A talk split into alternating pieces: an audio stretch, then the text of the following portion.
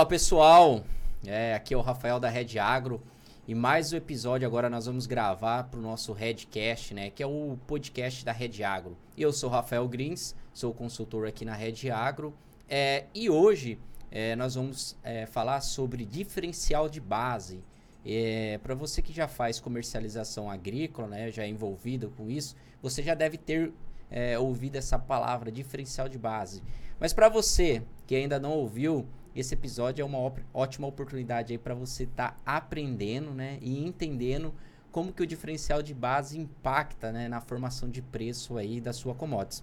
E hoje aqui para a gente conversar um pouco mais é, aí e desenvolver esse tema sobre o diferencial de base, participando aqui conosco o Leonardo. Leonardo também é um dos consultores nossos aqui da Red Agro que ajuda aí no dia a dia é, com atendimento direto com o produtor rural a entregar aí um planejamento de comercialização agrícola e ele vai estar tá aqui contribuindo conosco aí das experiências que ele tem no dia a dia. Léo, mais uma vez, bem-vindo, obrigado por estar conosco aqui nessa gravação desse episódio. É isso aí, Rafael, isso aí, bom demais estar aqui mais uma vez. É um tema muito importante aí para o nosso dia a dia, para o dia a dia do produtor rural, né? Então, um tema que muitas vezes aí acaba pode estar tá sendo aí um vilão também na comercialização, né? Então, é muito interessante a gente estar ciente do que é, o que, que a gente pode fazer e quando a gente pode, oportunidade, uh, pode aproveitar as oportunidades que o mercado uh, dá para a gente aí, para a gente conduzir uma boa comercialização. Bom, bom demais. E aí, para começar, né, é, é, geralmente no dia a dia, a gente sempre tem é, esse questionamento, né, essa dúvida ali de quem, não só do produtor rural, mas Muitos gestores também nos perguntam né, alguma coisa técnica sobre diferencial de base, né? E esse, esse podcast, esse episódio vai servir, né? Então, você aí que tem dúvidas sobre diferencial de base, como que se aplica aí dentro da comercialização agrícola, acompanhe até o final, né, Léo? Que é a gente vai estar tá aí passando algumas ideias aí, alguns conceitos básicos aí do que acontece é, com diferencial de base. Bom, Leonardo, para começar aí, é, explica aí, né, é, o que, que é um, o diferencial de base, um conceito prático aí, é, bem raiz aí, sertanejo, para que o pessoal possa estar tá compreendendo um pouco mais sobre diferencial de base. É isso aí, vamos lá. Bom, então, basicamente para a gente resumir, né, começar aí a, a falar um pouquinho mais, né, o diferencial de base ele nada mais é do que a diferença entre a praça de comercialização né? Então, no caso de soja, a gente fala a diferença entre Chicago e a de, e, né, para a nossa praça aí do, do grão, né, do físico. Então, por exemplo, aí, alguma a cidade que você está localizado. Então, sempre tem uma diferença do preço que está em Chicago para aquele preço que você está vendendo lá na ponta. Né? Essa diferença de preço, ela é, é o considerado aí o diferencial de base. Né? Ah, bacana. Então, assim, a gente entende então que todas as commodities aí possuem um diferencial de base, né? É, é, interessante que no dia a dia a gente sempre é questionado, né? O produtor sempre pergunta assim, pô, mas o preço que está lá cotado na bolsa lá não é o preço aqui da minha fazenda, né? Então, justamente por causa disso, porque é, há um, uma diferença, né? Porque quando a gente fala de diferencial de base, tem uma base principal. Né? Então, para todas as commodities, existe uma base principal onde é formadora de preço. Né? No caso de, de, da soja, né? nós temos Chicago, que é uma base principal de formação de preço. No caso do boi gordo aqui no, no, no Brasil, a gente usa muito é, a cotação de bolsa, né, da BMF, B3 aí. Então é a base principal. Mas para chegar ao preço da fazenda, tem ali um, um distanciamento, né? Um, uma diferença, né? É... E aí, a gente vê que durante um período, né? Durante o ano, o ano safra, ele tem um, vamos se dizer, uma oscilação, né? Ele tem uma variação, ele nunca é constante, né? É... E aí entra essa pergunta, né? Por que, que o, o produtor rural, né, seja o pecuarista, o agricultor, ele deve acompanhar aí o diferencial de base dentro daquele ano safra, né? Porque cada ano é diferente também, né? Por que, que tem a necessidade desse acompanhamento? Você, Leonardo, que ajuda o produtor no dia a dia a fazer o planejamento de comercialização, por que, que é importante acompanhar o diferencial de base? Bom, uh, a gente tem uh, os conceitos aí que a gente fala de base fraca e base forte, né? Que a gente vai aprofundar um pouco mais. Mas uh, vamos lá. Se a gente tem um preço de cotação na praça, né? Vamos usar o exemplo do boi aí. Né? A gente tem o boi cotado lá na, na B3, por exemplo. E a gente tem oportunidade a vender esse boi né? com diferencial de bases aí de 9%, é, a gente vai receber mais do que se a gente estivesse vendendo num diferencial de base de 15%, por exemplo né, que a gente pode estar tá observando em alguns momentos, dependendo do, do período do ano. Né? Então, é, é, é uma situação para o produtor estar tá atento, sempre que essas bases estiverem mais, mais próximas, né? ou seja, o preço do, do físico ali em si. Preço da fazenda. Né? Preço né? da fazenda comparado né, com o preço de cotação, com o preço de bolsa. Né? Então, quanto mais próximo, melhor a negociação. Né? Mais forte. Mais forte a, a base. Né? Ah, bacana. É, então a gente, o pessoal sempre fala, comercializar é oportunidade, né? Então, para você começar a enxergar a oportunidade também dentro na comercialização, você precisa ter esses parâmetros, né? Esses indicadores ali que te mostra e que vai auxiliar ali na tomada de decisão, né? É, quando a gente fala também de base forte, né? O pessoal fala, pô, mas o que, que é base forte, né? O pessoal fica, o que, que, que significa? E aqui eu até, é, até puxar um pouco, é importante não, não só acompanhar, mas fazer um, um, um registro, né, para que você possa entender como que historicamente, né, como que historicamente o, o preço ali da, da, da região da sua fazenda se comportou em determinados momentos de mercado, né, porque é, que nós estamos no Mato Grosso. E dentro do Mato Grosso, cada região, a gente nota, né? Cada região e para cada commodities existe ali é, um diferencial de base que ele tem comportamentos distintos, né? Exato. É, e muitos, né? É até válido destacar, né, Léo? Que assim, é, em alguns momentos, tem gente que acompanha diferencial de base com porcentagem ou por preço, né? Por exemplo, Isso. porcentagem é entra naquele caso assim, poxa, eu pego o preço da bolsa menos 10%, menos 9% e vou encontrar o preço aqui do, do boi gordo, por exemplo, né?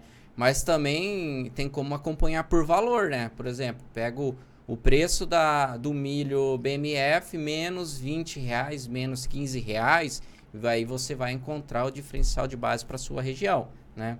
É, então, existe isso, ou em índice, né, ou em porcentagem, ou também em valor, né? E aí cabe você encontrar a melhor forma aí para você acompanhar e enxergar é, essas oportunidades ali de comercialização, né? Isso aí. É, e pensando, né, poxa, se eu começo a, a monitorar e a, e, e a, a, entender o, o, comportamento do mercado, não só em, em, bolsa, mas também da minha região, né? É, quais que são os impactos, né? Igual você citou, você falou assim, existem momentos de base forte e de base fraca. Quais que são os impactos, por exemplo, para um produtor que tem a fazenda lá em Campo Novo do, do Parecis, Mato Grosso, né? quais são os impactos? Se ele tem a base mais forte, se ele tem a base mais fraca. Qual que é o impacto lá para a comercialização dele? É, o impacto é, é, no bolso, né? Se a base estiver mais forte aí, com certeza ele estaria recebendo mais comparado à base fraca.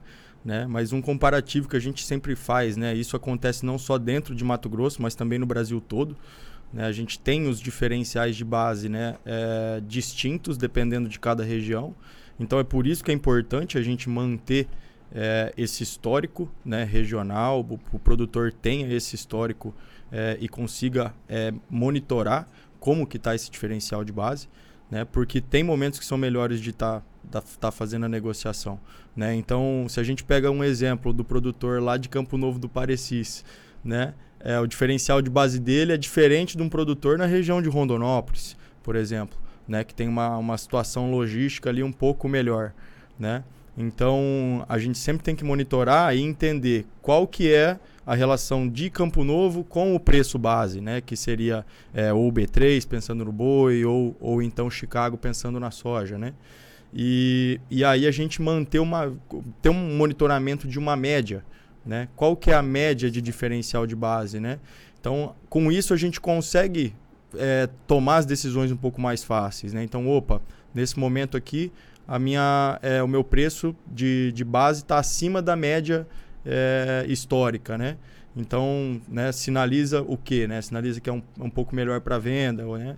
do, do, do, grão em si, é, ou do boi. Então, a gente consegue fazer esses, esses parâmetros de monitoramento aí, dependendo das regiões. Né? Ah, entendi. Então, é, é, é, por meio, faz a média histórica né, da, da região, região da fazenda lá, e a média ela acaba se tornando um, um parâmetro né, para avaliação um ponto de referência, né? É um ponto de referência, porque senão você fica perdido Exatamente. também, né? Senão como é que você sabe que tá bom para vender, né? é, isso, é, isso é importante. É, e para comercialização, é, cada vez mais esses esses indicadores, né, essas referências, é uma referência de preço que a gente fala, né? Essa referência de preço de base forte ou base fraca acaba auxiliando o produtor nas tomadas de decisões para ser mais assertivos, né? é um algo que a gente sempre busca fazer conta, né? É, é mostrar o quanto a mais o produtor rural ele está ganhando, né? Em momentos de base forte, né? Sim. Por exemplo, é, se eu pegar um preço de milho B3 e tirar 20 reais, né? Aqui para o Mato Grosso vai ser algo de 40, né? Ok? Mas e se a base estiver forte, o diferencial de base for só 10, né? Então fica 50 reais aqui para o Mato Grosso. Então tem um ganho de, de 10 reais só com ajuste de base, sem considerar movimento lá de uma recuperação de preço é, de bolsa. Só né? aí é 20% um pouco a mais, né? Um pouco mais aí, basicamente. Né? É, então por isso que é essa importância, né, Lau? Igual você citou, poxa, eu faço uma referência de preço e começo também a utilizar né, como tomada de decisão, né? É igual é, esses tempos atrás conversando com o pessoal lá de Rondônia, né? A gente pega essas regiões mais longe em alguns momentos, né? Principalmente pro boi gordo, acaba sendo um diferencial de base mais fraco, né? Isso. Então, o preço lá é um, vamos falar assim, tem um deságio bem significativo aí frente a algumas praças. É, e aí, nessa, nesse dia da conversa, nesse alinhamento, o preço lá da região tava, no caso do boi, tava 10 reais diferente aí do, do, do preço praticado em bolsa, né? O bolsa tava, o preço da roupa do boi gordo tava 200 reais e lá a 190, 189, 10 reais só abaixo. Então, isso mostra que né, o direcionamento que esse produtor teve que era viável ele realizar a venda, né? Realizar a venda do frigorífico com o frigorífico e, e fazer ali as ah, no caso um seguro de alta no, na, na B3, né? É isso Bom, aí. Então, se a gente entendeu que esses impactos são positivos quando a base é forte, né, e negativo quando a base minha tá fraca, né, é, para entender um pouco mais dessa dinâmica do diferencial de base, é, o que, que pode influenciar o diferencial de base, né? Porque, igual nós falamos, nós podemos formar uma média histórica, mas o que, que pode influenciar o diferencial de base? Ele deixar a base mais forte ou base mais fraca? O que, que pode influenciar ali? Bom, é, oferta e demanda né, é um dos pontos aí que influencia. Né? Então, se tem uma, uma demanda maior do grão, né, o pessoal vai vir atrás. Né? Então, vai precisar, vai querer comprar mais. E isso né, é normal do mercado de, dos preços subirem. Né? Então, fica um pouco mais próximo. Então, um dos fatores aí é a questão da oferta e da demanda. A gente tem a parte também dos fretes, né? que é o custo que leva para a gente levar é, da, né, da, da, da, fazenda até lá no, no porto, né? pensando aí no, no, no grão, né? no escoamento natural do, do, do processo. É, a gente tem aí os prêmios de exportação, no caso da soja, né? que também é, influenciam ali, dependendo da época do ano, eles podem é, diminuir ou aumentar é, esse diferencial de base, né? É, então são essas séries de fatores juntos aí, né, que influenciam nessa diferença de preço entre o ponto de referência, né, que é a, a praça de negociação, e a fazenda, né?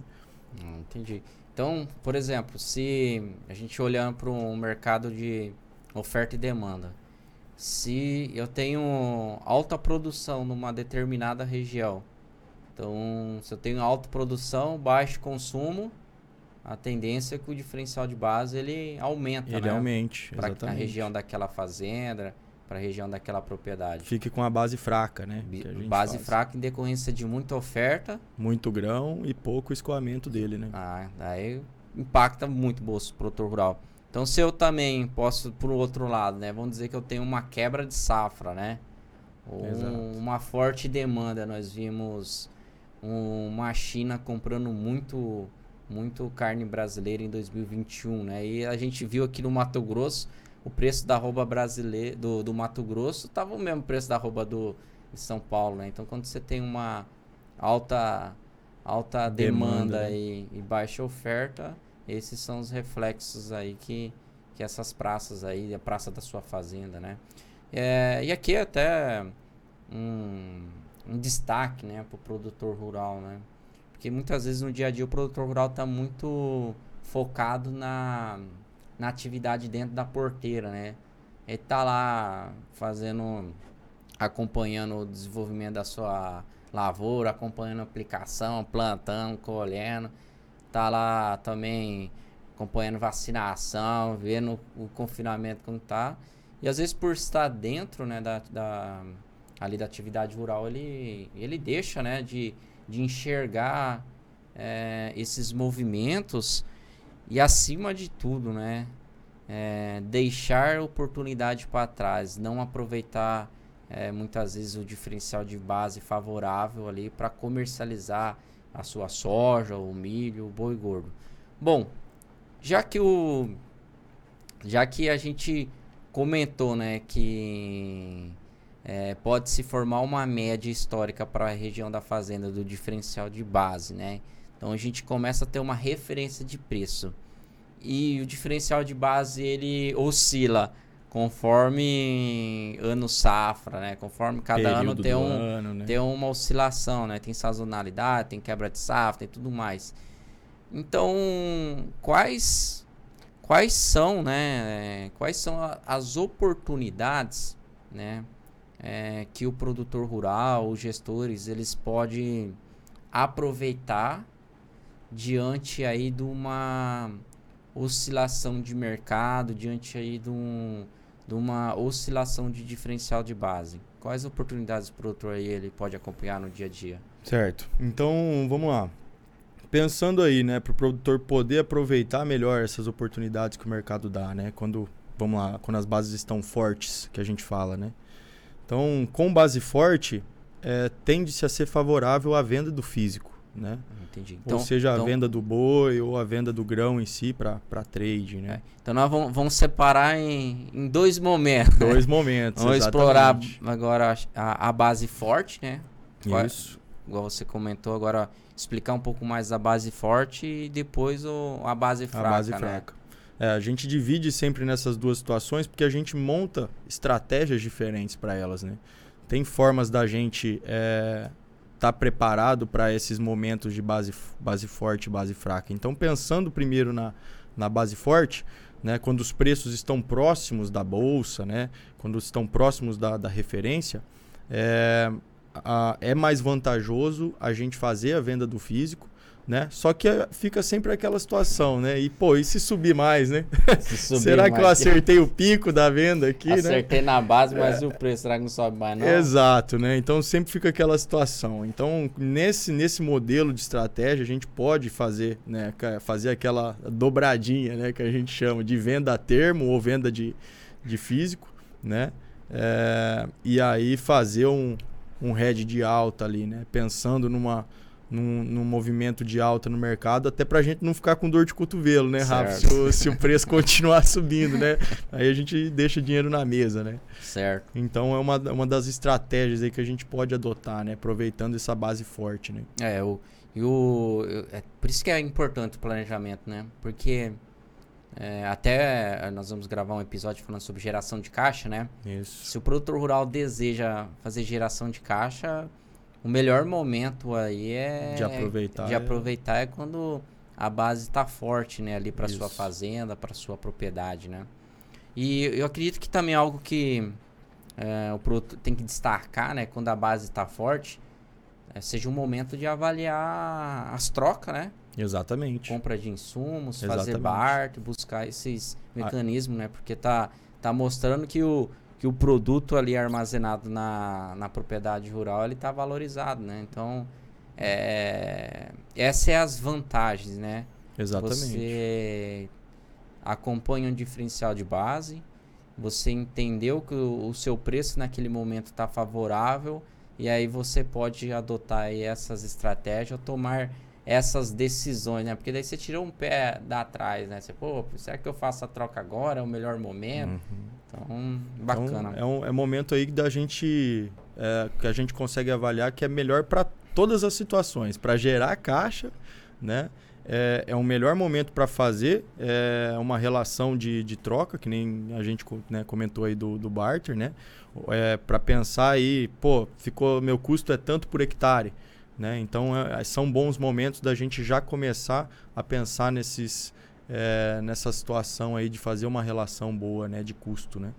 Então só- é um bom momento aí para isso. Ah, bom. Então, base forte. Vamos vender, Exato. vamos buscar vender e, fazer um, um seguro de alta aí, um Exatamente. head de alta, compra de call, o que for aí, É. pra para continuar participando, né?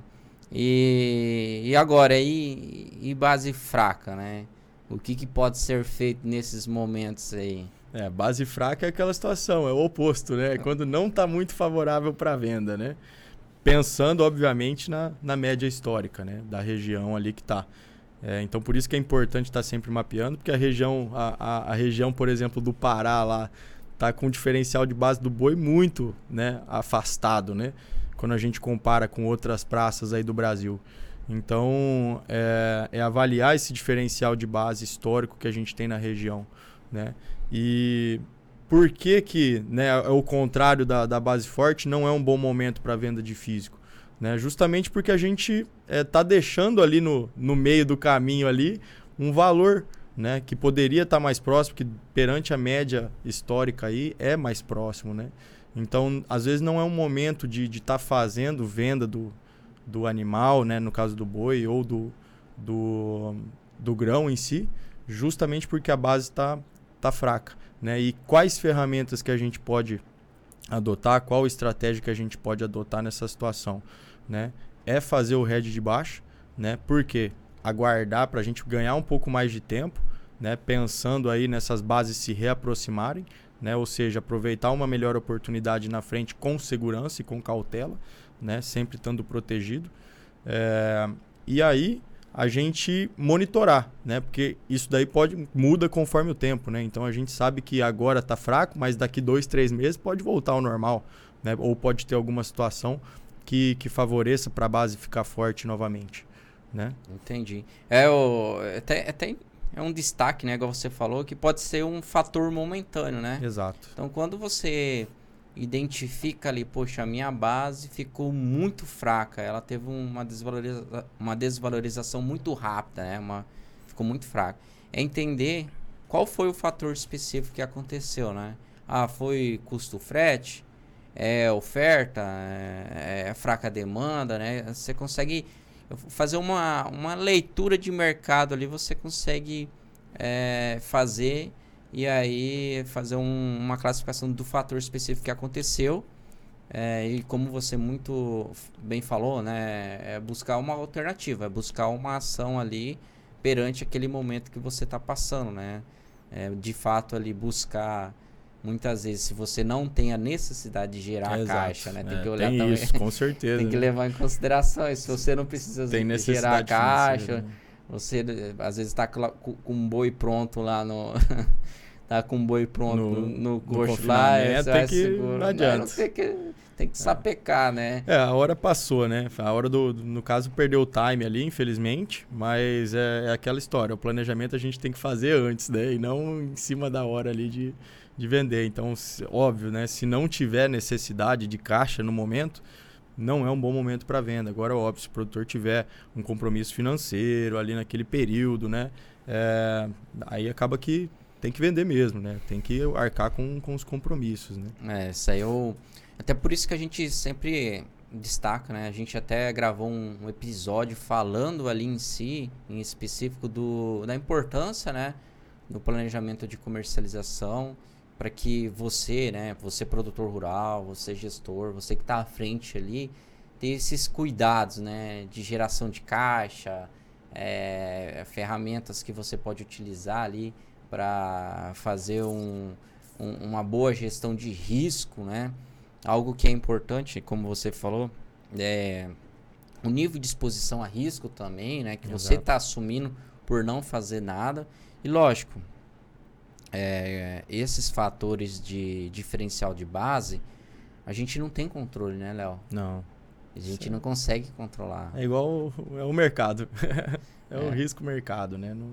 É, um, é um risco que a gente não, não, não consegue controlar, a gente só consegue fazer o acompanhamento histórico, né? Exato. Do que é a média do que está acontecendo. Isso a gente consegue fazer, mas ter o controle ou ter alguma ação específica sobre, sobre aquela variação, sobre aquele valor, e não consegue. Não. Aí dificulta mais ainda, né? É. Porque se você não consegue, você vai ficar gastando tempo, esforçando tempo com algo que você não controla. Então, uma coisa que eu falo para produtor rural, nós tem que ganhar o jogo é dentro da fazenda, né? Sim. Tem que ganhar primeiro o jogo dentro da fazenda, dentro, dentro de casa, né? Ganhar o jogo dentro de casa e depois querer ganhar fora, né?